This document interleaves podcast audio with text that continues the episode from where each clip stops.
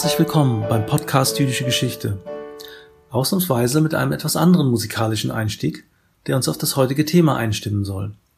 Mein Name ist Daniel Mahler und ich begleite Sie durch diesen Podcast. Heute stelle ich Ihnen einen Aspekt meiner eigenen aktuellen Forschung vor, in der ich mich mit den Kulturbeziehungen zwischen Europa und Israel beschäftige. Konkret geht es um einen ganz besonderen Aspekt der europäischen Populärkultur, nämlich um das größte europäische Musikfestival, den Eurovision Song Contest, und um die Beteiligung Israels an dieser jährlich wiederkehrenden Veranstaltung. Außerdem gewährt uns der Journalist und Autor Jan Feddersen tiefe Einblicke hinter die Kulissen des gigantischen Spektakels. Es ist bekanntlich ja gar nicht so lange her, dass Israel den ESC das letzte Mal gewonnen hat. Im Jahr 2019 eroberte Netta Basilei mit ihrem schrillen Auftritt, Gackerklängen und dem Song Treu die Herzen der Europäer und brachte damit die Eurovision nach Israel. Im folgenden Jahr fand der Wettbewerb dann in Tel Aviv statt. Der Beauftragte für Tourismusförderung der Stadt, Ethan Schwarz, witzelte damals, dies sei wohl das aufregendste Ereignis, seitdem Moses die zehn Gebote auf dem Berg Sinai erhalten habe. Während des Wettbewerbs, so die Hoffnung von Schwarz und vielen anderen, würde die Welt eben nicht die gewohnten Bilder von politischem Konflikt und religiösem Fanatismus präsentiert bekommen, sondern die sonnenverwöhnten Strände von Tel Aviv und das liberale, demokratische und weltoffene Israel. Tatsächlich beteiligen sich Israelis leidenschaftlich an dem größten europäischen Musikfestival. Mit vier Siegen und zwei zweiten Plätzen sind sie dabei auch sehr erfolgreich. Das Spektakel erhält im Land Einschaltquoten von bis zu über 50 Prozent. Natürlich sind auch Israelis gespalten über die Qualität des Wettbewerbs und dessen Camp-Charakter ist immer wieder Anlass für scharfe Kritik. Bereits im Jahr 1979 etwa bezeichnete die israelische Zeitung Davar den ESC als im besten Falle eine geschmacklose Veranstaltung und im schlechtesten Fall Zeugnis für den Untergang des Westens.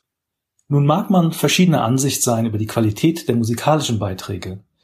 Bestreiten lässt sich aber keinesfalls, dass das Spektakel eine formidable Bühne für die Selbstinszenierung der beteiligten Staaten bildet, die weit über die reine Tourismuswerbung hinausgeht. So nutzten beispielsweise in den 90er Jahren viele ehemalige Ostblockstaaten den Wettbewerb, um die Werbetrommel für ihre eigene Mitgliedschaft in der EU zu rühren. Nun liegt der jüdische Staat bekanntlich außerhalb der geografischen Grenzen Europas, aber dennoch stellt die Eurovision auch für Israel als Mitglied der Europäischen Rundfunkunion immer wieder eine wichtige Plattform der Selbstdarstellung dar und kann daher, wie ich im Folgenden aufzeigen will, durchaus Einblicke in die europäisch-israelischen Beziehungen geben. Im Jahr 1973 beteiligte sich das Land das erste Mal an dem Spektakel. Vertreten wurden die Israelis damals von der in Europa bereits bekannten Sängerin Ilanit, mit dem Song A Sham. Der Journalist und Autor Jan Feddersen, der bereits seit 1992 den Wettbewerb professionell begleitet und regelmäßig dazu sowohl journalistisch als auch wissenschaftlich publiziert, erinnert sich.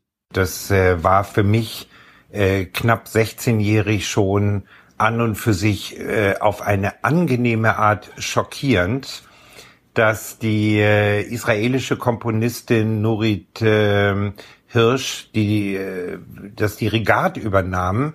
Äh, bei diesem ESC war es bereits eine Schwedin, die war einige Minuten vorher in Performance, aber diese israelische Dirigentin war für mich äh, deswegen besonders beeindruckend, äh, weil es gab quasi die Performance von Frauen eigentlich ähm, wie im Showbiz überhaupt, aber sonst nur auf der Bühne als Künstlerin und äh, dann fand ich außerdem, dass Nurit Hirsch ähm, also eigentlich, vielleicht war das auch nur meine Fantasie, wie eine Generalin performte. Also das war ja die Premiere und es war äh, wahnsinnig wichtig, dass alles, alles klappte. Und als ich dann 15 Jahre später bereits als Journalist hörte, dass Ilanit äh, offenbar mit einer schutzsicheren Weste auftrat, und der Kontext natürlich vollkommen klar war, das ist ein halbes Jahr nach der mörderischen Attacke auf die israelische Olympiamannschaft in München. Das äh, fand ich ähm, ergreifend. Ilanit belegte schließlich den vierten Platz. Auch in den Folgejahren machte der jüdische Staat auf der europäischen Bühne eine gute Figur. Der Durchbruch aber kam 1978, als Isa Cohen den Wettbewerb in Paris gewann, und zwar mit seinem Lied über das Liebesverständnis von Kindern, Abani Bi. Im Jahr darauf kam die Eurovision nach Jerusalem. Am 31. März 1979 begrüßten die Israelis ihre europäischen Gäste im Internationalen Kongresscenter der Stadt. Nur wenige Tage zuvor hatten der israelische Ministerpräsident Menachem Begin und der ägyptische Präsident Anwar as-Sadat den israelisch-ägyptischen Friedensvertrag in Washington unterzeichnet. Die Friedenseurovision, wie sie die Israelis betitelten, stand ganz im Eindruck dieser Ereignisse. Teddy Kollek, der damalige Bürgermeister von Jerusalem, begrüßte die Anwesenden auf Deutsch, Französisch, Englisch und Hebräisch. Er schlug vor, aufgrund der aktuellen politischen Ereignisse nächstes Jahr die Eurovision doch in Kairo zu veranstalten. In der Pause dann spielte eine Band mit dem Namen Shalom 79. Dieser Frieden konnte auch durch deutsche Horden nicht gestört werden, die in Gestalt von Genghis Khan in Jerusalem einfielen, einem Herrscher, dem, wie der Liedtext verkündete, alle blind folgten, tausend Mann, die Angst und Schrecken in jedes Land trugen. Der Spiegel fragte damals pikiert, warum man ausgerechnet den weltberühmten Holocaust-Mongolen Genghis Khan nach Israel sende. Die Süddeutsche Zeitung legte noch einen drauf und schlug vor, nächstes Mal doch gleich einen Sturmtrupp der SA in den jüdischen Staat zu schicken. In Israel selbst übrigens kam der Song gut an und erntete von der israelischen Jury immerhin sechs Punkte. Die Israelis dagegen lieferten den zur Friedenseurovision passenden Beitrag. Gali Atari und die Band Milk and Honey schmetterten erfolgreich ihr Halleluja in die Welt hinaus. Und prompt gewannen sie ein zweites Mal. Ein Coup, der nur wenige Länder in der Geschichte der Eurovision gelungen ist. Die Israelis waren völlig elektrisiert von ihrem erneuten Sieg.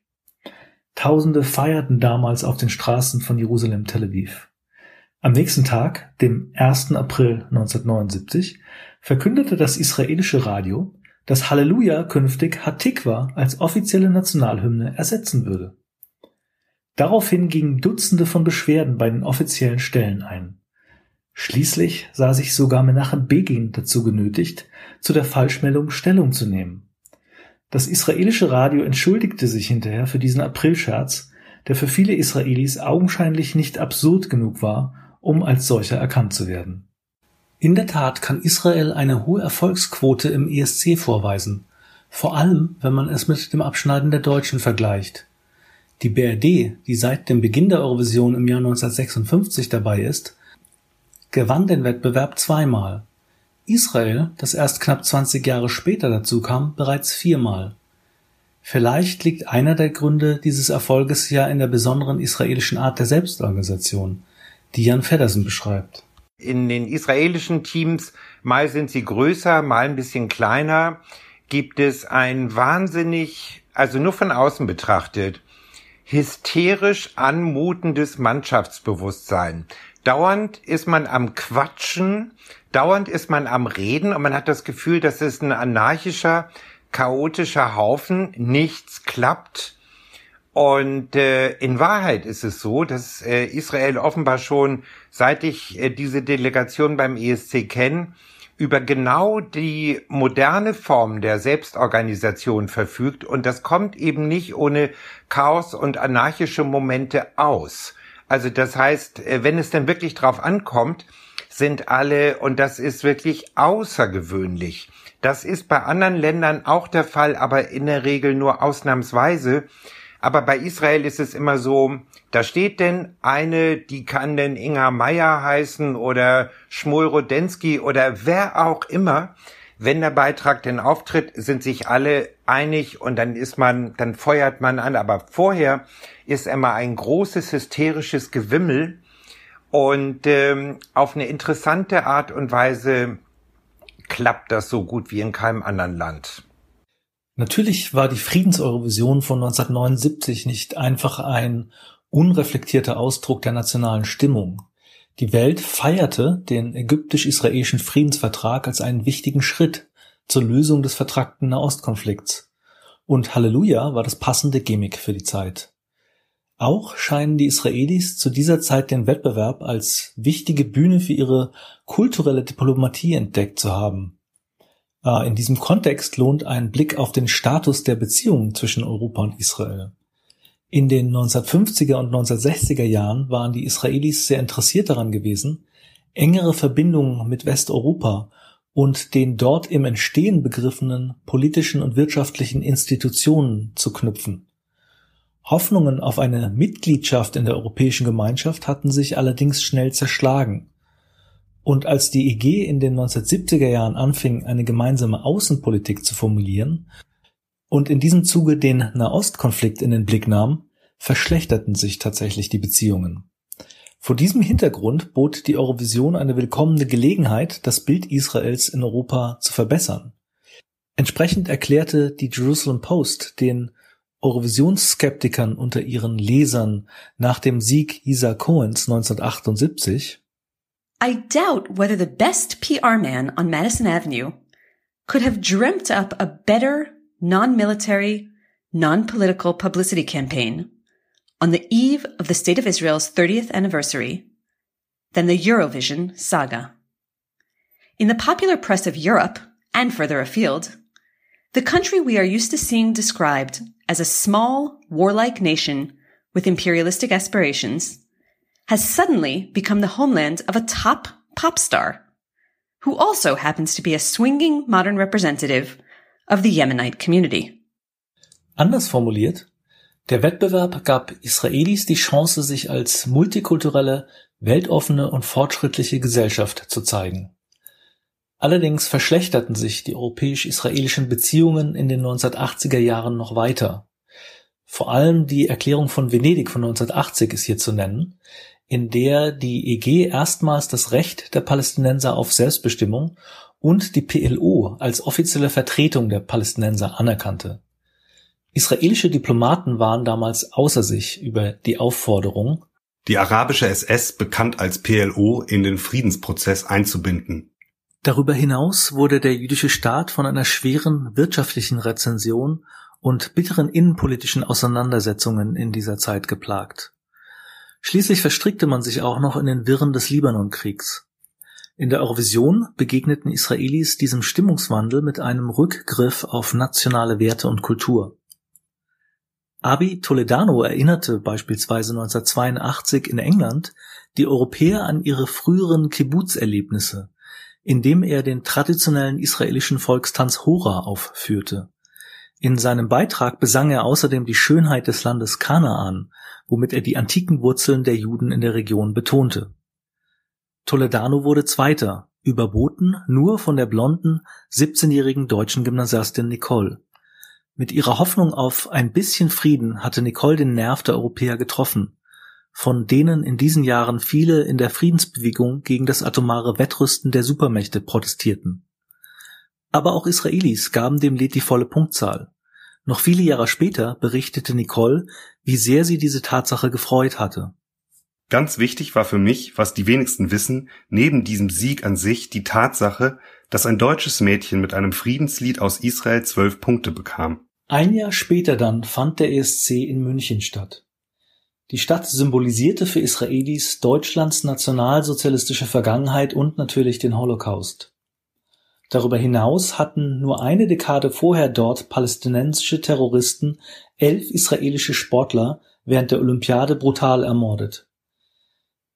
Die Israelis entsandten nun die jemenitische Jüdin Ofra Hasa, um im Land der ehemaligen Täter zu verkünden, Am Israel Chai, das Volk Israel lebt. Die Background-Sänger waren in Gelb gekleidet und erinnerten damit an den gelben Stern, den Juden unter der nationalsozialistischen Herrschaft hatten tragen müssen. Hasa selbst war in Weiß gekleidet und symbolisierte damit die neue Hoffnung der Israelis. Tov shelo avda ot hatikwa, sang Chasa. Es ist gut, dass die Hoffnung noch nicht verloren ist. Die Zeile erinnert leicht an die israelische Nationalhymne Hatikwa. 1983 hatte man seinen eigenen Staat und das jüdische Volk trotzte erfolgreich allen seinen Feinden. Tatsächlich kommt es auch im Rahmen des Wettbewerbs immer mal wieder zu anti-israelischen und sogar antisemitischen Vorfällen. So wurde etwa 2013 eine israelische Delegation von einem Mob junger Männer auf den Straßen des schwedischen Austragungsortes Malmö attackiert. Deutlich werden solche Einstellungen auch in der Weigerung arabischer Staaten, sich am ESC zu beteiligen, obwohl viele von ihnen ebenso wie Israel das Recht dazu hätten. Nichtsdestotrotz ist der Wettbewerb in vielen Nachbarstaaten Israels beliebt und wird von den dortigen Fernsehsendern auch übertragen. Während der israelischen Beiträge wird dann regelmäßig das Programm unterbrochen. Diese Praxis brachte den staatlichen Sender Jordaniens 1978 in Bredouille. Als klar wurde, dass Isa Cohen gewinnen würde, beendete man prompt die Übertragung. Am nächsten Tag dann erklärten jordanische Zeitungen, das zweitplatzierte Belgien hätte den Wettbewerb gewonnen. Israelis klagen regelmäßig über Antisemitismus, vor allem in Jahren, in denen ihre Repräsentanten nicht so gut abschneiden. Mutmaßungen, die Abstimmung sei von nationalen Ressentiments geprägt, sind tatsächlich kein rein israelisches, sondern ein allgemein europäisches Phänomen, wie Jan Feddersen erklärt. Also es gibt in Israel natürlich eine politische Dimension in der Rezeption des Ergebnisses, äh, die unterscheidet sich eigentlich erstmal nicht äh, von der anderer Länder. Also alle, in allen Ländern versucht man sich nach einem ESC einen Reim darauf zu machen, ähm, warum das Ergebnis so ausfiel, wie es ausfiel. Und ähm, es gibt, nenne ich sie mal, die Eurovisionär dauerbeleidigten Länder, die immer so ein bisschen greinen und wimmern und jammern. Sie sagen hinterher, wir hatten doch so ein tolles Lied und wieso haben wir keine Punkte bekommen? Wir haben keine uns freundlich gesinnten Nachbarn und das sind so Länder wie Deutschland und Österreich. Die Wahrheit scheint mir, das waren in der Regel sehr obskure, im Vergleich doch gar nicht besonders konkurrenzfähige Lieder. Und äh, aber das ist eben auch das Besondere am ESC man versucht sich äh, einen Reim zu machen auf das Unverstehbare, ähm, aber am Ende gibt es einen Siegesakt und alle anderen haben irgendwie nicht so gut abgeschnitten. Aber da das ja irgendwie nach dem nach dem Prinzip der der Nationalstaaten läuft, ist das quasi auch immer ein nationalstaatlicher Diskurs. Bei Israel kommt allerdings vermittelt durch Freunde und Freundinnen, die ich äh, in Israel und jüdische und Freundinnen und Freunde, die ich außerhalb Israels habe, die messen ein Ergebnis, also die haben ein eigenes Phantasma, die messen ein Ergebnis immer daran, da hat jetzt ein Lied meinetwegen schlecht abgeschnitten oder kam nicht mal ins Finale, heißt das, ja, Europa ist gerade antisemitisch, besonders antisemitisch. Und wenn man das korreliert und rechnet, äh, gibt es immer gar keinen Sinn. Also ein schlechtes Lied schneidet einfach schlecht ab. Und ein schlecht dargebotenes Lied auch. Und dann gibt es Lieder, also man kann ja in diesen wachsenden Zeiten äh, europäischen Antisemitismus gerade in den wohlstandsfähigen Ländern wie Deutschland, Frankreich, auch UK, kann man ja nicht gerade sagen irgendwie, dass der Antisemitismus abgenommen hat, aber trotzdem hat eben Netta Basilei gewonnen. Also das und hat auch aus diesen Ländern wahnsinnig viele Punkte bekommen. Also, aber in äh, was die israelische Rezeption anbetrifft, ist das immer die Elle.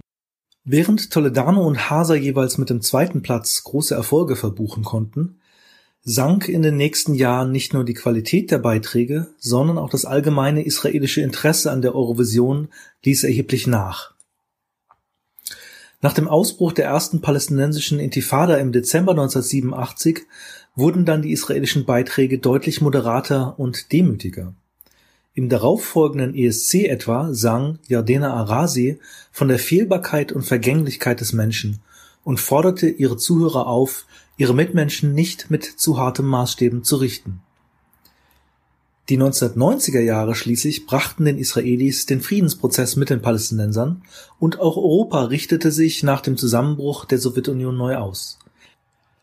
Wohl kaum jemand symbolisierte diese Veränderungen stärker als die transsexuelle Dana International, die 1998 mit ihrem Song Diva ihrem Heimatland den dritten Sieg bescherte. Jan Feddersen berichtet von seinem ersten Treffen mit der späteren Siegerin Und dann war ich in diesem, ähm, in diesem ESC-Partyraum, das war in einer örtlichen Birmingham-Diskothek.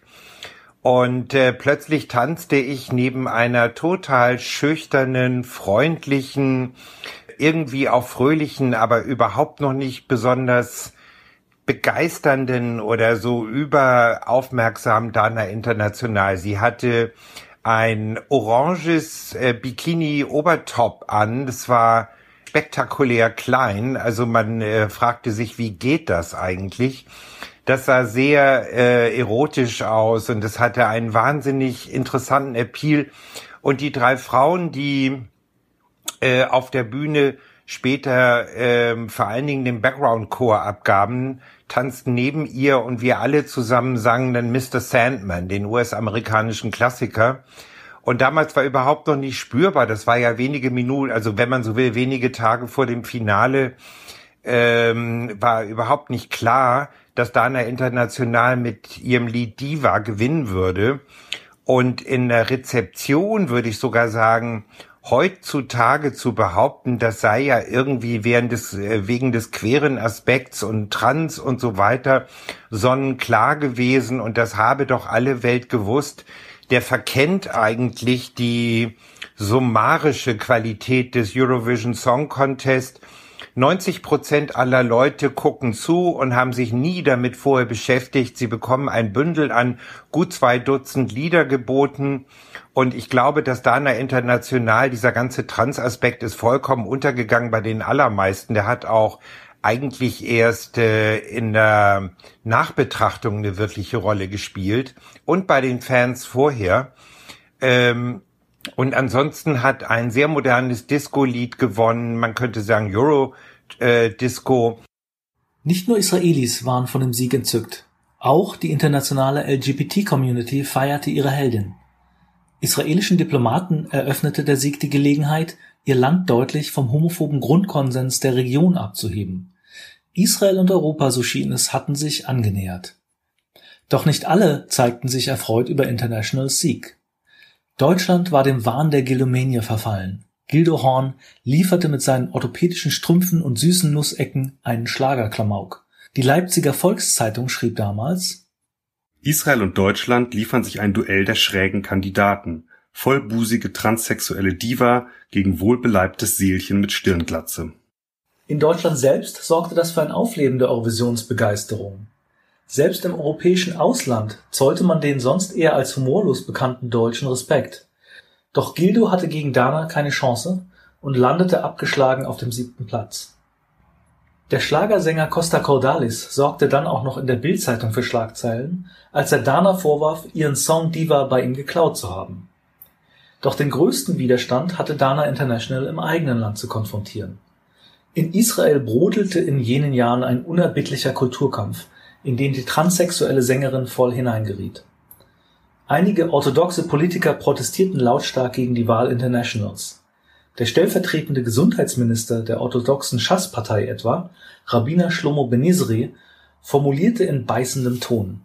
Die Auswahl ist für mich als Juden schmachvoll. Juden waren immer ein Licht unter den Völkern. Nun werden sie die Dunkelheit über die Völker bringen. Alle im Ausland werden sagen, seht euch diese Juden an, was sie zur Aufführung schicken, solch ein Bastard. Dana ist eine Abscheulichkeit, nicht einmal in Sodom gab es so etwas. Zumindest in diesem Punkt bewies der Rabbiner eine größere geistige Nähe zu den muslimischen und christlichen Kollegen der Region als zum Sündenpfuhl Tel Avivs. Nichtsdestotrotz fand der ESC im nächsten Jahr in Jerusalem statt. Bereits zum zweiten Mal kamen die Europäer zahlreich ins Heilige Land, um das Kitsch-Spektakel zu feiern. Doch auch hier gab es den einen oder die andere, die zögerten, nach Israel zu reisen. Natürlich hatten einzelne Journalisten Sicherheitsbedenken, aber Feddersen weiß auch von einem etwas anders gelagerten Fall zu berichten.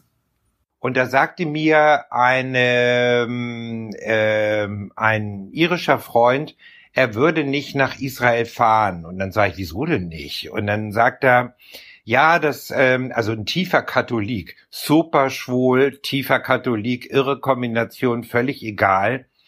Äh, dann sagte ich, ja, warum nicht? Ja, da könnte das jüngste Gericht passieren. Das jüngste Gericht trat dann bekanntlich nicht ein. Und auch andere Zwischenfälle, ob religiöser oder sicherheitstechnischer Art, blieben weitgehend aus. Wieder wurde die Party ein Riesenerfolg. Die Israelis präsentierten sich wiederum als liberal und weltoffen und schickten eine Band ins Rennen, deren Mitglieder den schwarzen Hebräern angehörten, einer in Israel offiziell nicht als jüdisch anerkannten Gruppe. Im darauffolgenden Jahr trat dann die Band Ping Pong für Israel an.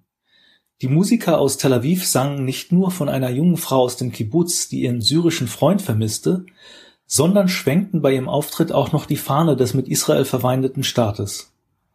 Das ging sogar vielen Israelis zu weit, die sich in Massen bei den Rundfunkanstalten über diese nationale Schmach beschwerten Tatsächlich kann der umstrittene Auftritt des Tel Aviver Ensembles im Mai 2000 symbolisch für das Ende der israelischen Öffnung sowie der Annäherung zwischen Europa und Israel stehen. Nur wenige Monate später begrub der Ausbruch der Al-Aqsa-Intifada jegliche Hoffnungen auf Frieden sowie eine weitere gesellschaftliche Öffnung des Landes. Die zweite Intifada führte zu einer politischen Entfremdung von Israelis und Europäern. Dies schlug sich auch in der Eurovision nieder es folgten zahlreiche melancholische Beiträge und eher verzweifelt klingende Rufe nach Frieden. Im Jahr 2002 etwa repräsentierte Sarit Chadat ihr Land in Tallinn. Chadat war damals bereits eine in Israel gefeierte Sängerin, bekannt für ihren orientalisch-jüdischen Stil. Chadat sang auch in arabischer Sprache und war unter einem Pseudonym in den Nachbarstaaten Israels beliebt. Selbst in Israel lebende Araber waren Fans Chadat war also, wie ein Kommentator anmerkte, as politically correct a candidate as an Israeli can be. Chadat lud ihre Zuhörer dazu ein, mit ihr eine Kerze anzuzünden. Light a candle with me.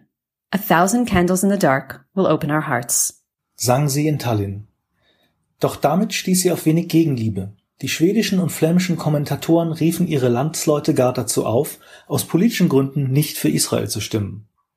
Solche Zwischenfälle bestätigten Israelis in ihrer Ansicht, Europa sei zutiefst anti-israelisch und antisemitisch.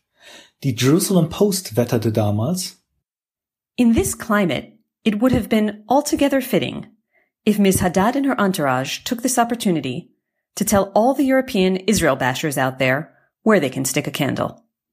Selbst der erste Auftritt einer arabischen Israelin im Jahr 2009 in dem Miri Awad und ihre jüdische Kollegin Achinoam Nini gemeinsam einen anderen Weg beschworen, konnte sich dieser Stimmung nicht entziehen. Der Verzweiflung folgte die Flucht ins Unpolitische und den Kitsch. Nicht selten begleitet von Musikvideos, die mit ihrer Darstellung israelischer Nationalparks und am Tel Aviver Strand planschender Playboys durchaus als Werbung der Tourismusbranche verstanden werden konnten Nachdem Anfang der 2010er Jahre die Israelis viermal hintereinander bereits im Halbfinale gescheitert waren, brachte es 2015 der aus Frankreich stammende Nadav Guedi mit seinem Song Golden Boy immerhin auf Platz 9. Feddersen, der Guedi damals interviewte, berichtet dazu. Das war eine plötzlich so wieder, äh, das sagten mir auch andere Journalisten, äh, so wie man sich das in äh, Sachen Israel vorgestellt hatte, ohne Politik, ohne Kerzenpathos, ohne besondere Friedensappellhaftigkeit, das war einfach Dance Along. Und man könnte jetzt freundlich sagen, dass der Interpret aus Israel vielleicht nicht das Stimmvolumen eines ähm, Placido Domingo hatte, aber er konnte gut performen mit seinen goldenen Schuhen und ich glaube, damals begann die neue Ära der israelischen Tanzmusik. Das war in den Kontexten intellektueller Diskurse äh, eine, ein wahnsinniges israelisches Branding. Es war äh, eine Werbung für das Land, dass es nur so krachte. Plötzlich hatte man den Eindruck, dieses Land kennt nicht nur tragödische Sängerinnen und äh, so besonders ähm, ausgestellte Hymnen, sondern da ist irgendwie, da kann man tanzen, da hat man sich Tel Aviv und Strand äh, vorgestellt. Erst Netta Barzilai brachte dann 2018 wieder sozialkritische Töne auf die Bühne. Mit der Betonung ihres korpulenten Körpers und einem schrillen Kleidungsstil hob sie sich offen von ihren Vorgängern ab. Die Berliner Siegessäule beschrieb die israelische Sängerin folgendermaßen. Netta aus Israel sieht aus wie Beth Ditto auf LSD. Durchgeknallt, einzigartig, nervtötend, großartig.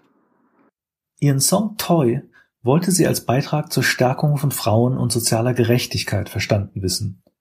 In Zeiten von MeToo traf sie damit den europäischen Zeitgeist. Ähnlich wie die anderen Beiträge der 2010er Jahre sprach auch sie die geopolitische Situation nicht an.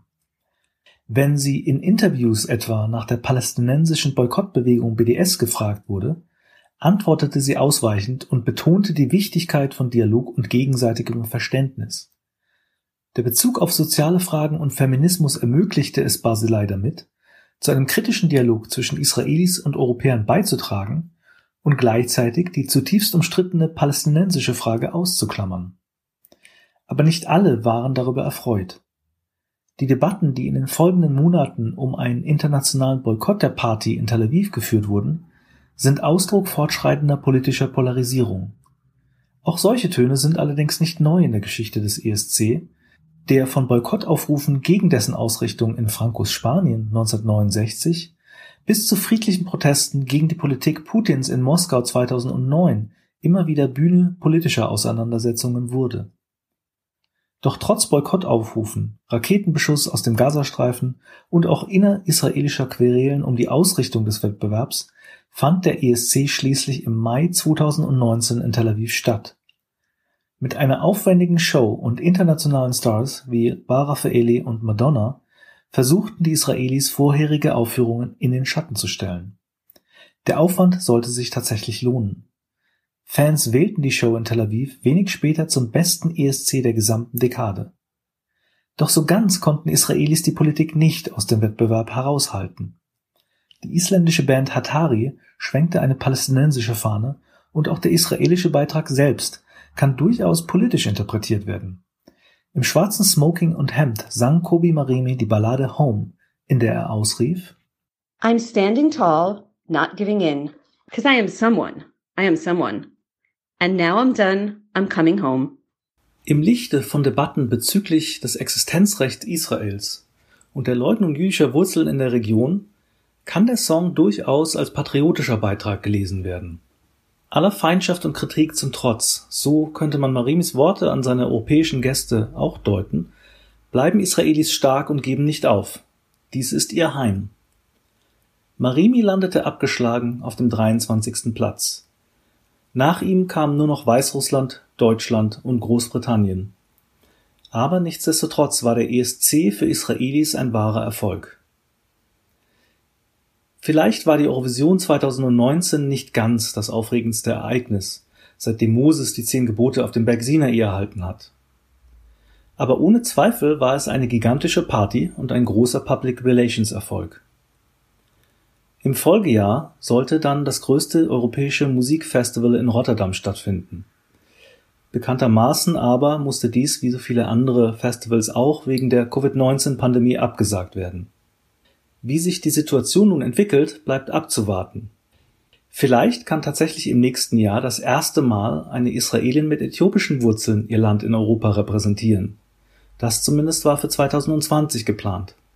Ich hoffe jedenfalls, sie davon überzeugt zu haben, dass Israels Teilnahme im ESC weit mehr als nur ein oberflächliches Spektakel ist.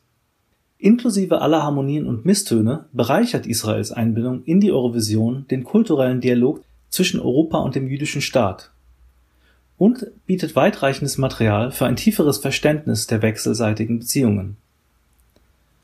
Zum Schluss möchte ich mich herzlich bei Jan Feddersen für seine spannenden Ausführungen bedanken. Außerdem danke ich Philipp Lehnhardt und Rachel Furst für das Einsprechen der Zitate und Christoph Mahler für die musikalische Begleitung. Über Feedback und Anregungen zum Podcast freuen wir uns sehr. Die Kontaktdaten finden Sie in den Show Notes. Bis zum nächsten Mal.